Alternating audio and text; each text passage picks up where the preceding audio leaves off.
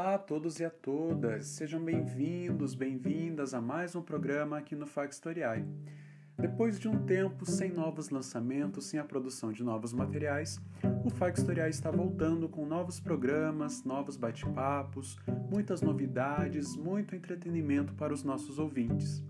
Eu sou Caio Murilo, graduando em História pela PUC Paraná, e no podcast de hoje eu irei falar sobre a inauguração do Monumento do Cristo Redentor, ocorrida na cidade do Rio de Janeiro em 1931. Por que a escolha deste tema para este podcast? Justamente porque foi o tema que eu usei para fazer a minha pesquisa. Foi o meu tema, o meu recorte de investigação para a minha pesquisa de TCC, de conclusão de curso. Vale afirmar também que o conteúdo que está sendo abordado aqui será dividido em dois programas, em dois podcasts. Este primeiro que explica as primeiras ideias da construção do Cristo e o porquê dele ter sido tão importante para a igreja no contexto da sua ereção, e o próximo, né, o próximo podcast que irá abordar as etapas finais da obra e o processo da sua inauguração, a qual contou com a ilustre presença de Getúlio Vargas e de outras autoridades políticas e religiosas do nosso país.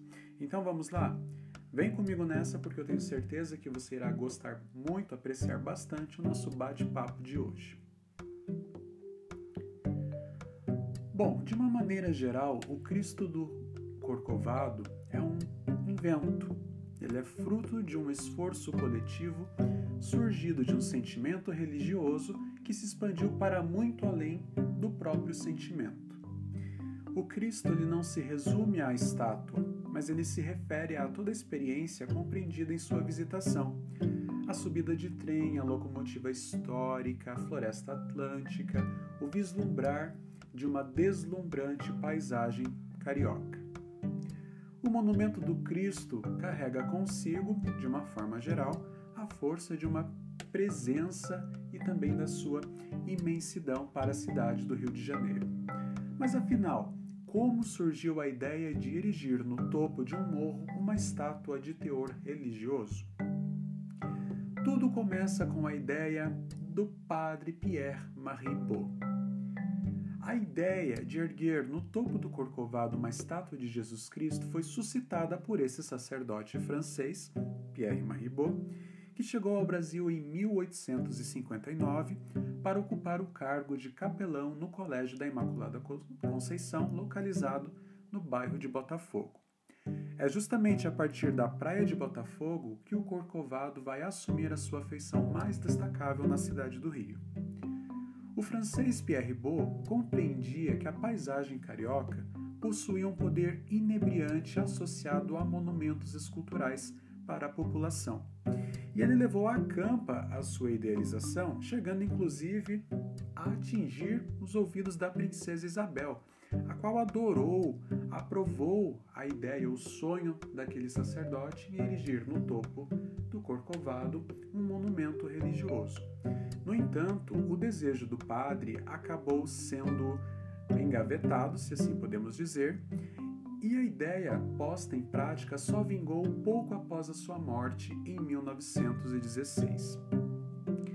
Agora, pegando já o contexto da República, nós tivemos em 1922 o centenário da independência do Brasil. Lembremos que a independência foi proclamada em 1822 e em 1922 aconteceu o seu centenário.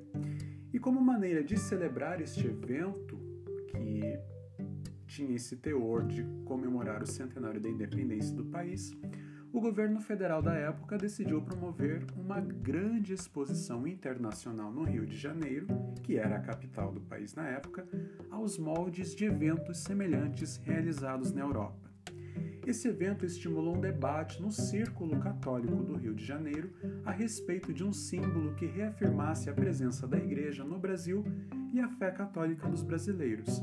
Afinal, quando proclamada, a República havia desatado o nó entre Estado e Igreja que, nos tempos do Império, haviam sido selados. A Arquidiocese do Rio chegou a divulgar a ideia junto à população para solidificar as bases do seu projeto. No início de 1922, a Igreja encaminhou um documento com mais de 20 mil assinaturas todas de mulheres, importante destacar isso, todas são assinaturas femininas, solicitando ao presidente da época, o Epitácio Pessoa, a concessão do espaço do Morro do Corcovado para a realização da obra. Em maio desse mesmo ano, mesmo antes de obtida a autorização oficial dada pelo presidente, a Igreja Católica realizou um concurso para a escolha de um monumento que representasse a redenção, o Cristo Redentor propriamente dito. No entanto, a ideia da redenção passou a ser uma polêmica, se tornou um problema. Houve vários protestos na imprensa e manifestações contrárias por parte de representantes de outras crenças de outras instituições religiosas não católicas, insuficientes, porém, para deter o fervor dos católicos. Então, em 1923, sob a coordenação de Dom Sebastião Leme, que era o então cardeal arcebispo do Rio de Janeiro, a igreja organizou um evento chamado Semana do Monumento, com o objetivo de arrecadar fundos para a obra. Durante uma semana, oito dias, centenas de voluntários católicos percorreram praças, escolas, teatros, enfim, locais públicos para que assim a verba necessária para a construção da estátua fosse obtida. E após toda essa mobilização, todo esse alvoroço, saiu vencedora a maquete do engenheiro e arquiteto Heitor da Silva Costa. Silva Costa passou a se preocupar com as relações entre monumento e paisagem, e dessa maneira ele partiu para a Europa em 1924 para transformar os seus estudos em um projeto. Após muitas consultas, muitas pesquisas, o brasileiro estabeleceu uma parceria com o escultor franco-polonês Polandowski e com o escritório parisiense Pelnar para a realização do projeto estrutural. Em 1926, era então iniciada a construção do Cristo Redentor. Bem, até aqui nós vimos de uma forma sucinta, claro, como surgiu a ideia da construção da imagem do Cristo e os eventos que sustentaram a promoção da ereção, da elevação da estátua no Morro do Corcovado. É importante destacar que Epitácio Pessoa concedeu o espaço do Corcovado para a população, para os fiéis católicos que estavam solicitando a autorização dele para que o espaço do Corcovado se tornasse o novo trono do Cristo Redentor, o local ao qual ele seria construído.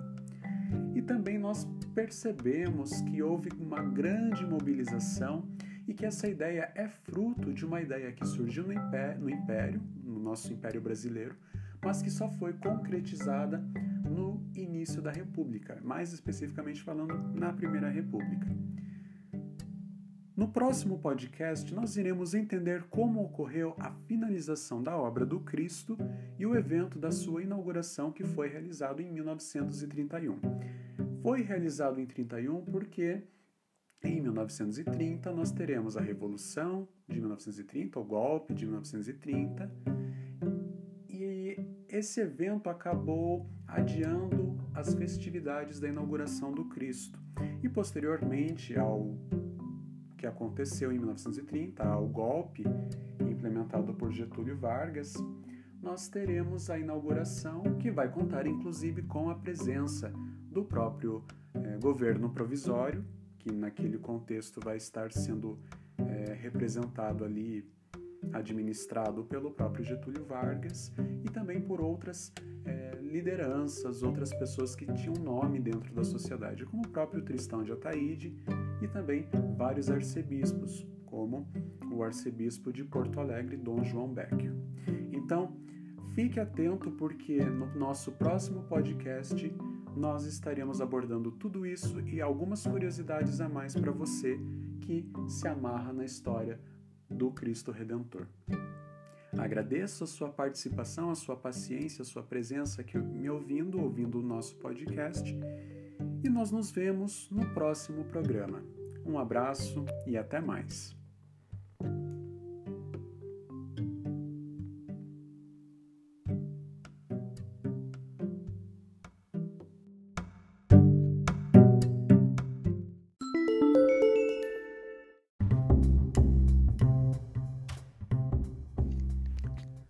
Olá, tudo bem? Sejam bem-vindos e bem-vindas a mais um programa aqui no Factoriai. Eu sou Caio Murilo, licenciando em História pela PUC Paraná, o seu locutor neste podcast, e no episódio de hoje daremos sequência ao que foi discutido no último episódio a respeito da história do Cristo Redentor, um tema bem abrangente e que inclusive serviu como recorte para minha pesquisa de trabalho de conclusão de curso na graduação. Então, vamos lá! Vamos juntos nessa saber mais sobre a história desse espetacular monumento do Brasil que completará 90 anos em outubro deste ano, de 2021. Bem, no último episódio eu cheguei a comentar sobre a ideia da construção do Cristo Redentor e toda a mobilização que esse evento gerou ainda no final da Primeira República Brasileira. Recapitulando de uma maneira sucinta o que foi abordado, o Cristo foi criado a partir da idealização de um sacerdote francês que chegou no Brasil em 1859, o padre Pierre Maribot, posta em prática, porém, no início da década de 1920, pouco tempo após a sua morte. Vimos também todo o empenho que a Igreja Católica prestou para que a obra fosse, de fato, tirada do papel ideias, projetos, concursos, enfim, várias mobilizações nesse sentido. Com muito fervor e esforço, os fiéis católicos da cidade do Rio conseguiram fazer com que a construção do monumento fosse aprovada e iniciada pela engenhosidade do arquiteto brasileiro Heitor da Silva Costa. A partir de todo esse aparato, iremos ver agora como a obra foi finalizada e posteriormente inaugurada no Morro do Corcovado. Assim como a Torre Eiffel, construída em Paris como forma de celebrar o centenário da Revolução Francesa em 1889, o Cristo Redentor possui o mesmo propósito figurativo para o Brasil, se tornando provavelmente a primeira grande obra escultórica do mundo a utilizar o concreto como material de base material suficientemente resistente às condições climáticas locais e de alta qualidade para aquela época. A pedra-sabão de Minas Gerais, utilizada para revestir a estátua, por exemplo, foi a mesma utilizada por Aleijadinho nos Profetas da cidade de Congonhas e em outros trabalhos do final do século XVIII. A obra do Cristo durou cinco anos de construção, entre 1926 e 1931. Alguns pontos justificam esse tempo, este intervalo de tempo. O primeiro tem relação com a logística para o transporte de algumas peças do monumento. Por exemplo, as duas mãos e a cabeça da estátua foram esculpidas por Landowski, lá na França, como já vimos, e trazidas em blocos de gesso para o Rio em navio. Chegando ao Brasil, essas peças foram deixadas em um rancho, uma espécie de sítio, lá na região de São Gonçalo, região metropolitana do Rio, o que dificultou o transporte delas de trem, tendo em vista que não havia ainda a estrada de rodagem, inaugurada apenas cinco anos após a inauguração da estátua, em 1936. Outro detalhe que tem relação com o contexto é que a Revolução de 1930 acabou por adiar as festividades de inauguração do monumento ao Cristo Redentor. Como nós bem sabemos, a Revolução de 1930 foi um acontecimento no nosso país que pôs fim ao primeiro período republicano do Brasil. Esse golpe nada mais foi do que um movimento armado e liderado pelos estados de Minas Gerais, da Paraíba e do Rio Grande do Sul. Com a vitória da oligarquia paulista nas urnas, a Aliança Liberal, uma aliança política do Brasil liderada pelo candidato derrotado Getúlio Vargas, causou a deposição do então presidente do país, Washington Luiz, e assumiu o comando da nação provisoriamente. Muitos motivos foram alegados como maneira de justificar esse ato, sobretudo o assassinato do candidato à vice-presidência da República pela chapa de Vargas, o paraibano João Pessoa, lá na cidade do Recife, em Pernambuco. Os componentes da Aliança Liberal utilizaram desse estopim, desse pretexto, para que o poder fosse tomado por Getúlio Vargas aqui no Brasil.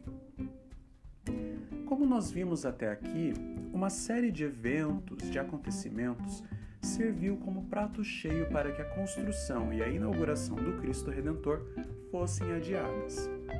Contudo, a obra acabou sendo inaugurada em 12 de outubro de 1931, mesmo dia de Nossa Senhora Aparecida, padroeira do país, em cerimônia que reuniu importantes autoridades nacionais, entre elas o próprio chefe da nação, Getúlio Vargas, vários políticos representantes do parlamento brasileiro e o clero episcopal do país representando a Santa Sé de Roma. Na festividade, o Cristo transcendeu o seu significado religioso e transformou-se em um dos maiores ícones do país.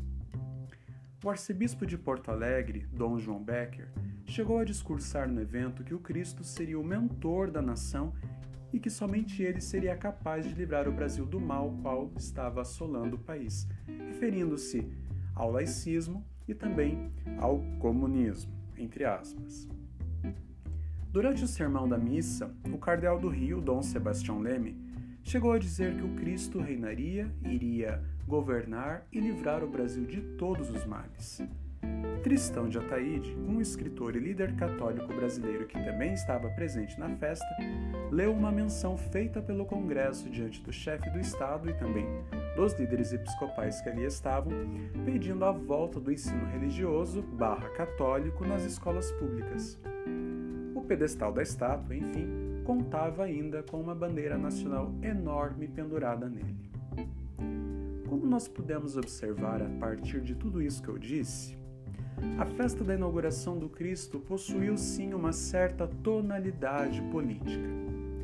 A presença das autoridades religiosas e governamentais que ali se encontravam retrata o propósito que o Estado brasileiro estava nutrindo em dialogar com a Igreja Católica para que assim o então novo governo de Getúlio Vargas administrasse o país sob o apoio e o zelo da Igreja Católica.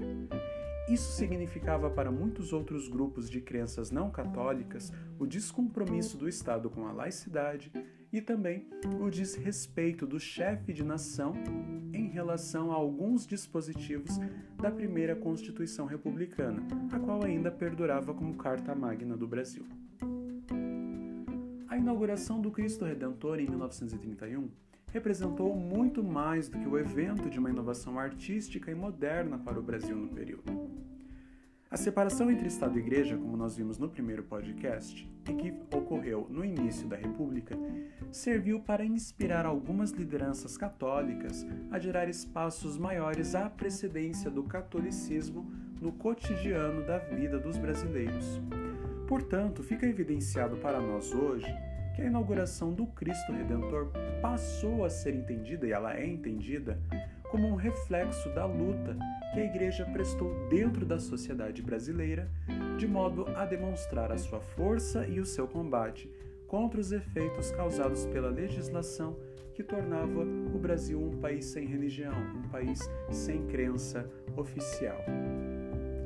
A partir disso tudo, nós pudemos concluir que o Cristo Redentor é de fato um símbolo que reflete o poder da igreja dentro da sociedade brasileira lá na primeira parte do século XX e que ele é, é o fruto de uma mobilização para romper com os efeitos do Estado laico, da laicização implementada após a queda da monarquia, implementada no início da República Brasileira. Este foi o nosso bate-papo de hoje. Eu espero que você tenha gostado, que você tenha aprendido bastante sobre a história do Cristo Redentor. Compartilhe este episódio com seus amigos e nós nos vemos num próximo podcast. Eu sou Caio Murilo, agradeço a sua participação, a sua paciência aqui no Factoriai comigo e nos vemos, querido ouvinte, querida ouvinte, no próximo episódio. Valeu e até mais!